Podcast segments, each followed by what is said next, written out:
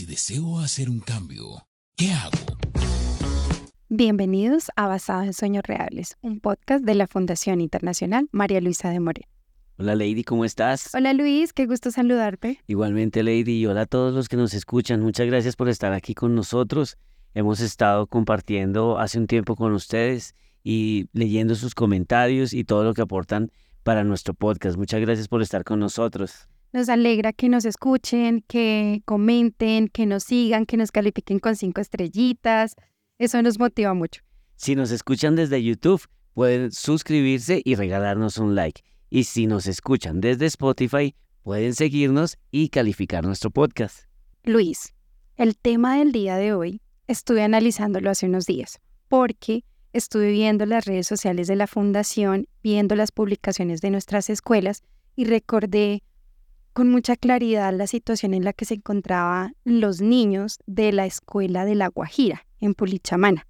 Recuerdo que los niños estudiaban debajo de los árboles, al rayo del sol, a 43 grados centígrados, no tenían una infraestructura adecuada para estudiar, para recibir esa formación educativa, y esto me impactó mucho. Hoy vamos a hablar sobre arquitectura pero lo vamos a hacer desde una mirada social, la arquitectura desde el trabajo que realiza la fundación. Por eso la invitada de hoy es arquitecta con un trabajo de más de 11 años en la fundación, actualmente coordinadora de la línea estratégica Ayúdanos a Educar. ¿De quién estamos hablando? De Claudia Moreno. Hola Claudia, ¿cómo estás? Y bienvenida. Nos encanta tenerte acá con nosotros. Hola, muchas gracias también por, por invitarnos. He escuchado muchos de los capítulos de, de este podcast y de verdad es muy bonito ver cómo esos sueños son una realidad. ¿Y ya le diste like a los capítulos? A todos, a todos. Muy bien. estrellitas. Cuatro, no mentira, sí. Muy bien, Clau. Qué bueno tenerte acá. Yo quisiera que eh, empezaras a contarnos acerca de cómo ¿Qué te motivó a ejercer la arquitectura a través de la fundación? Sí, digamos que en mi niñez, pues mis papás siempre me estuvieron involucrando en algunas actividades de voluntariado que ellos hacían con, con algunas comunidades. Entonces desde niña siempre he tenido como esa intención y crecí como en esa intención de poder ayudar a, a las personas cuando ya estaba en, el colegio y tenía que decidir qué carrera, pues me decidí por la arquitectura y olvidé un poquito eso, olvidé un poquito eso que hacía desde niña. Recuerdo que estando ya como en, los, en la mitad de la carrera, vi un video de la escuela de Chocó, de, de la fundación, y ahí dije, no, sí, sí puedo enfocar la arquitectura de alguna forma para ayudar a las personas. ¿Recordaste eso? Recordé esa intención que yo siempre tenía de, tengo que estudiar algo para ayudar a las personas y en ese momento dije, sí, con la arquitectura lo puedo hacer. Cuando ya salí de la universidad, pues me presenté como voluntaria a la fundación y recuerdo el primer día me asignaron tres proyectos de escuelas donde me dijeron, hagan una propuesta. Pero pues me dieron como unos lineamientos que ya tenía la fundación para, para empezar a hacer esos, esos diseños. Entonces fue muy bonito ver cómo lo que vi en ese video, en ese primer día de, de voluntariado, me daban esa oportunidad de decir, bueno, hay unos niños que no tienen una escuela, vamos a diseñarles un espacio para que empiecen a estudiar. Entonces esa, esa fue mi motivación en ese momento. Y bueno, y tomando eso en cuenta porque mencionas algo muy importante. Bueno, vamos a, diseñar esta escuela, pero ¿qué es lo, lo, más importante ahí? ¿Cuál es la necesidad de estos niños que están allí? Entonces, ¿cuál es el factor diferencial que tiene la arquitectura aquí en la fundación? ¿Qué hace diferente? Pues digamos que la arquitectura y vista desde la, la parte social y todas las fundaciones, todas las entidades que trabajan para hacer de pronto infraestructura que benefician a las demás personas, pues siempre buscan mejorar la calidad de vida.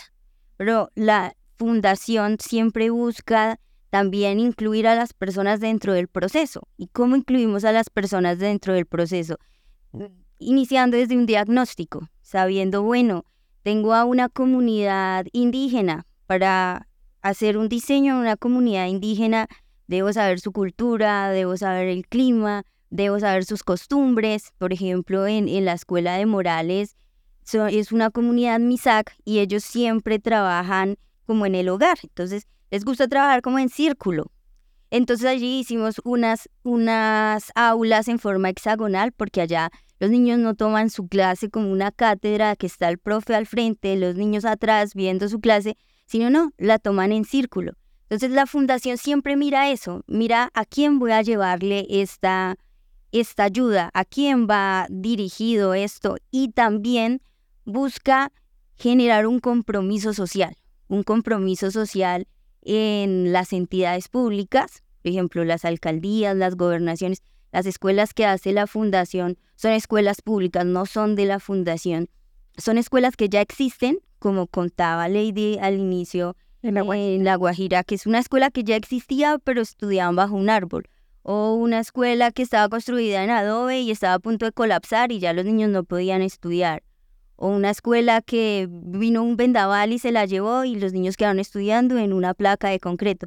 Entonces, también buscar esa responsabilidad de la entidad gubernamental, ya sea alcaldía, gobernación, y decirles, venga, unámonos, unámonos, también empresa privada, ¿cómo se puede usted unir? Usted, empresa privada, también se beneficia de esta comunidad porque su mano de obra es de esta comunidad, los recursos que usted está utilizando para su empresa son de esta comunidad.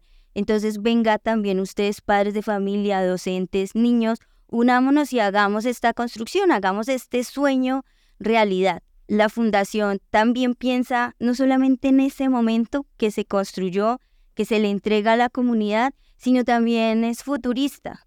Sabe que eh, los niños también que llegan a esa infraestructura no solamente necesitan un confort térmico, un confort eh, pues adecuado para tomar sus clases, sino que los niños también llegan muchas veces a la clase sin haber desayunado, sin zapatos, sin el cuaderno para poder estudiar.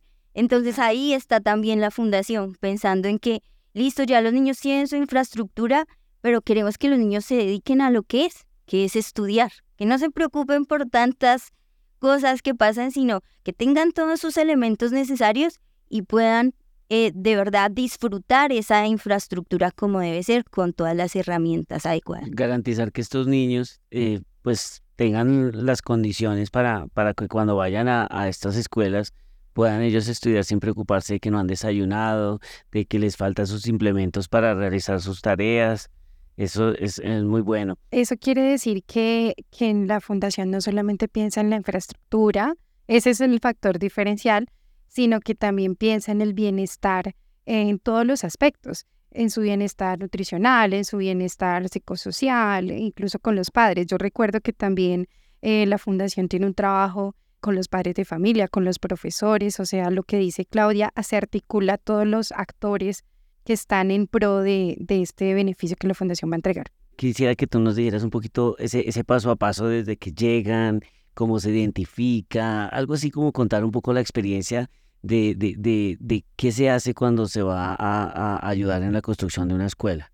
Todo proyecto nace de, pues, de un sueño, de un sueño expresado en una carta que envía una comunidad, que firman toda la comunidad, una carta contando su necesidad. Por lo general llega la carta dirigida a la doctora María Luisa, donde los niños, los profesores cuentan sus necesidades, nos envían unas fotos de las condiciones en que estudian y de allí parte. Parte en que miramos si es viable la construcción, empezamos a, golpear esas puertas y se hace una primera visita. Digamos que esa primera visita es muy bonita porque pues todos tienen muchas expectativas. Entonces todos empiezan a contarle a uno cosas no, es que tengo este problema, no, es que aquí los niños no tienen pupitres, es que no tenemos dónde almacenar los refrigerios, mire esta grieta, mire esta teja, empiezan a contarnos como toda... Yo ya sé cuál es la de los niños. No tenemos cancha de fútbol. los niños digamos, en, en esas regiones, por ejemplo, si uno va y le pregunta a un niño acá, le va a decir es que mi colegio no tiene piscina. Las necesidades de los niños de allá son diferentes. Son diferentes y ellos sí le expresan a uno, no, es que mi, mi colegio no tiene puertas o se me inunda el salón y se me mojan los cuadernos y no, no puedo escribir. Eh, mis papás no me pudieron comprar los útiles y también como los anhelos. Para ellos muchas veces no es una necesidad tener un parque porque nunca lo han tenido. Entonces, para ellos eso no es su necesidad, su necesidad es tener un pupitre y ya, tener su mesita y, tener como el espacio para poder recibir su clase. Entonces ese, ese primer contacto con la comunidad es muy bonito y también como lo hace la fundación, que es de sentarse con ellos, de sentarme con los niños, hacer un taller o hablar con ellos, interactuar con ellos, porque de allí es donde sale todo lo que se va a diseñar, lo que se va a hacer con los niños. Pero bueno, también... Ir a conocerlos realmente, ¿no? Ir a conocer. Ir a, experimentar cuáles son esas condiciones, eh, qué está sucediendo allí, para que de, ahí parta eh, todo ese diseño que, va, que se va a realizar. Y los niños dibujan, dibujan la escuela, cómo la sueñan y, así. No sé. Sí, nosotros hacemos un proceso inicial social también eh, de diagnóstico social en que se hacen talleres con los padres de familia, con la comunidad y ellos nos expresan también sus sueños, hacen sus dibujos, todos sus como todos esos sueños que ellos tienen de cómo sería una escuela para ellos, qué debe tener una escuela para ellos. Es, es un, un proceso inicial. Pero entonces también, digamos que en la fundación tenemos varios tipos de infraestructura y ahorita se me vino también a la mente el proceso de las viviendas. El proceso del diseño de, la construcción de las viviendas, también cuando nos reunimos por primera vez con, con la familia y nos expresan su sueño de cómo es una casa ideal para ellos, cómo sería, también es así como en las escuelas. De pronto ellos, uno piensa que le van a decir, no, quiero una casa, de ellos muchas veces dicen, no, yo lo que quisiera es un armario para poder guardar mi ropa y ya, que no se me moje mi ropa, que no me pasen estas cosas. Entonces, en ese proceso del diseño de las, de las viviendas también es muy bonito ver cómo eh, se piensa en todo. Digamos que, que la doctora Ángela siempre ha estado enfrente de ese programa eh, y hemos visto cómo ella siempre nos dice y nos motiva, miren a la familia, miren si, es, si son niños, entonces hay que diseñar y hay que adecuar los espacios porque si hay niños, si hay adulto mayor, no, piensen en el diseño en la casa para que el adulto mayor pueda desplazarse por toda la casa, tenga todas las cosas. O si digamos ahorita las personas no, pues de pronto son unos padres de familia que no son tan mayores, pensar en el futuro de que esa casa va a ser por mucho tiempo y que entonces también ellos van a llegar a su vejez y van a, van a vivir en la misma casa. Entonces, ese primer contacto que tenemos nos da todos esos insumos para poder iniciar ya sea un proceso de diseño de una escuela o de una vivienda. Eh, ¿Cuál es el siguiente paso? Después de ese diseño, bueno, listo, ya lo diseñamos, ya tenemos eh, pensado o, diseñado eh, lo que necesitan ellos, pero ahora cómo lo hacemos realidad. Sí, ahí entra lo que yo les contaba de, de pues tocar puertas, de buscar los aliados, de ya hablamos con la empresa privada, gestionamos. Es un proceso de gestión y pues ya también procesos técnicos de documentación, de firmas de contratos, bueno, digamos toda esa parte documental que viene y ya iniciamos la construcción. El proceso constructivo, cuando iniciamos el, el primer día también es muy bonito ver cómo llegamos a un lote baldío un lote que no tiene nada y ver ese proceso de cómo se va construyendo es el avance que plasmamos en un dibujo, en un render, en un computador, cómo se va construyendo y se va haciendo ese proceso constructivo y se va viendo una realidad. En los procesos de escuelas vemos a las familias y que toda la comunidad está muy pendiente. Siempre pasan por ahí, preguntan cómo va la construcción entonces vemos cómo ya esa comunidad se empieza a empoderar y se empieza a ser dueña de, esa construcción. En el proceso de las viviendas sí ese proceso constructivo para nosotros es importante que la familia no se dé cuenta. Es secreto, es sorpresa. Para nosotros ese factor sorpresa del momento en que se entregan, no sé si han visto en los videos que siempre o se cubre la vivienda con una tela para que baje y sea la primera reacción, poder tomar esas primeras reacciones es, es importante para nosotros en ese, en ese proyecto de vivienda solo se enteran cuando ya se entrega. Sí, es, a mí me parece muy conmovedor ese momento, que es cuando eh, yo veo en los videos y también he podido ser testigo en algunas ocasiones, retiran la tela y es, es muy impactante. Uno, a mí se me han aguado los ojos muchas veces y he visto, he sido testigo de que a muchos se les agua los ojos. Ahorita tú estabas hablando de los detalles yo tengo una pregunta, ¿cómo es esa participación de la doctora Ángela, la doctora María Luisa, en nuestra junta directiva en los diseños de los proyectos arquitectónicos o en los proyectos? Sí, ellas siempre nos han dado como unas directrices de, bueno, unas como opiniones que ellas tienen sobre aspectos muy específicos que se tienen en, en la infraestructura. Entonces, poner especial atención al diseño de los baños. La, la doctora Ángela, yo digo que ella es una diseñadora de interiores innata, ella sabe combinar muy, muy bien los colores. Entonces ella, eh, sí, por ejemplo, para, para las viviendas nos orienta en colores, para la dotación, porque pues, la fundación entrega las viviendas totalmente dotadas con la doctora María Luisa, cuando hemos hecho algunos recorridos en las escuelas, ella le presta también mucha atención a los detalles. Entonces, y, ella también se acuerda de su niñez, de cómo ella estudiaba y, dice, como, uy, no, los niños todavía estudian así como me tocó a mí. Yo pensaba que eso ya había evolucionado. Me acuerdo en Turbo, que, que ella expresaba eso. Pero, para quienes nos escuchan. entonces, también el, el tema del calor, que los niños pues sientan esa, ese confort. Y también en cuanto a la dotación que se entrega, pues ellos siempre nos, como nos inculcan en pensar en todos los detalles, todos los detalles desde una nevera totalmente llena hasta si es la habitación para una niña que venga equipada de juguetes, de los juguetes que a ella le gustan. El color pensar en si la niña está estudiando, por qué no un escritorio, toda esa dotación, pues que ella ve que un niño debería tener, ella lo piensa y pues, eh, pues es como lo que siempre nos inculca que debe tener todos los proyectos y fijarnos mucho en los detalles, mucho en los detalles constructivos, los detalles de la combinación de colores, de los materiales que se usan, que sean durables en el tiempo, que no se hagan construcciones para hoy, sino para muchos, muchos años, porque no sabemos cuándo más pueda la fundación o alguien más llegar a aportarles a, a una construcción. Nos has hablado de los proyectos arquitectónicos de viviendas, de escuelas, pero yo recuerdo uno con mucho cariño que es el taller del Líbano Tolima. ¿Cómo fue este diseño? ¿Cómo fue este proyecto arquitectónico? ¿Cómo se gestó?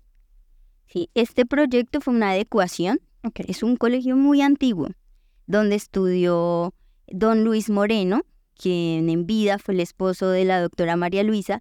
Él estudió allá, pero él se capacitó en, en, artes y oficios. Es, es un colegio que educa a niños de todo el Tolima en artes de oficios como la ebanistería, metalmecánica, mecánica automotriz, tiene diferentes estudios técnicos, por así decirlo, en el que él en esa época se, se capacitó, pero entonces la doctora María Luisa y la doctora Ángela queriendo hacer como un homenaje y recordarlo a él, ya que él fue como el inicio de todo esto, entonces quiso llegar a esa institución educativa. Hicimos la adecuación, inicialmente hicimos la adecuación del taller de banistería.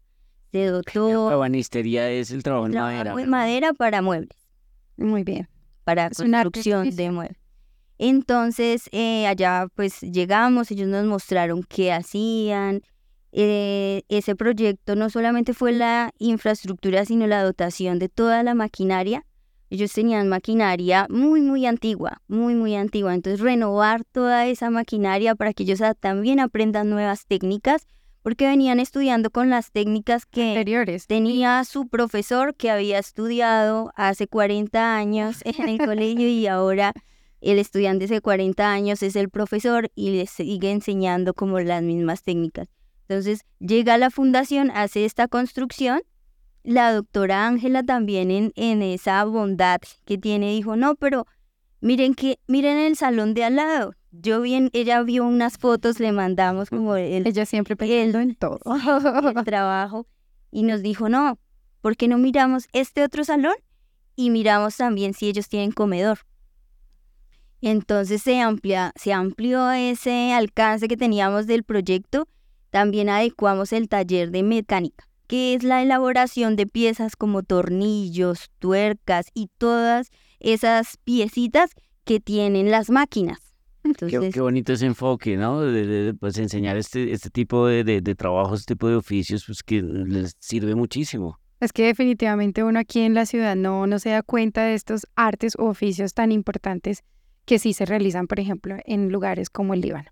Sí, es- ese proyecto fue muy bonito también porque ese colegio tiene una gran importancia dentro del Tolima. Es uno de los únicos y de los únicos en Colombia que todavía manejan esa modalidad de educación técnica. Entonces los niños ya salen sabiendo un arte oficio y si no pueden estudiar en la universidad, pues ya pueden hacer sus propios elementos y venderlos. Y pueden recurrir a ese, a ese conocimiento en cualquier momento de su vida. Al principio nos contabas que, bueno, de- desde niña tenías ese, ese deseo de ayudar. Y después cuando comenzaste a estudiar arquitectura se olvidó un tiempo, pero cuando viste el video de la fundación volvió a nacer eso. Y con este trasegar, estos 11 años que has estado trabajando en la fundación, a este momento, ¿cómo crees que has cumplido esos sueños de ayudar por medio de la arquitectura?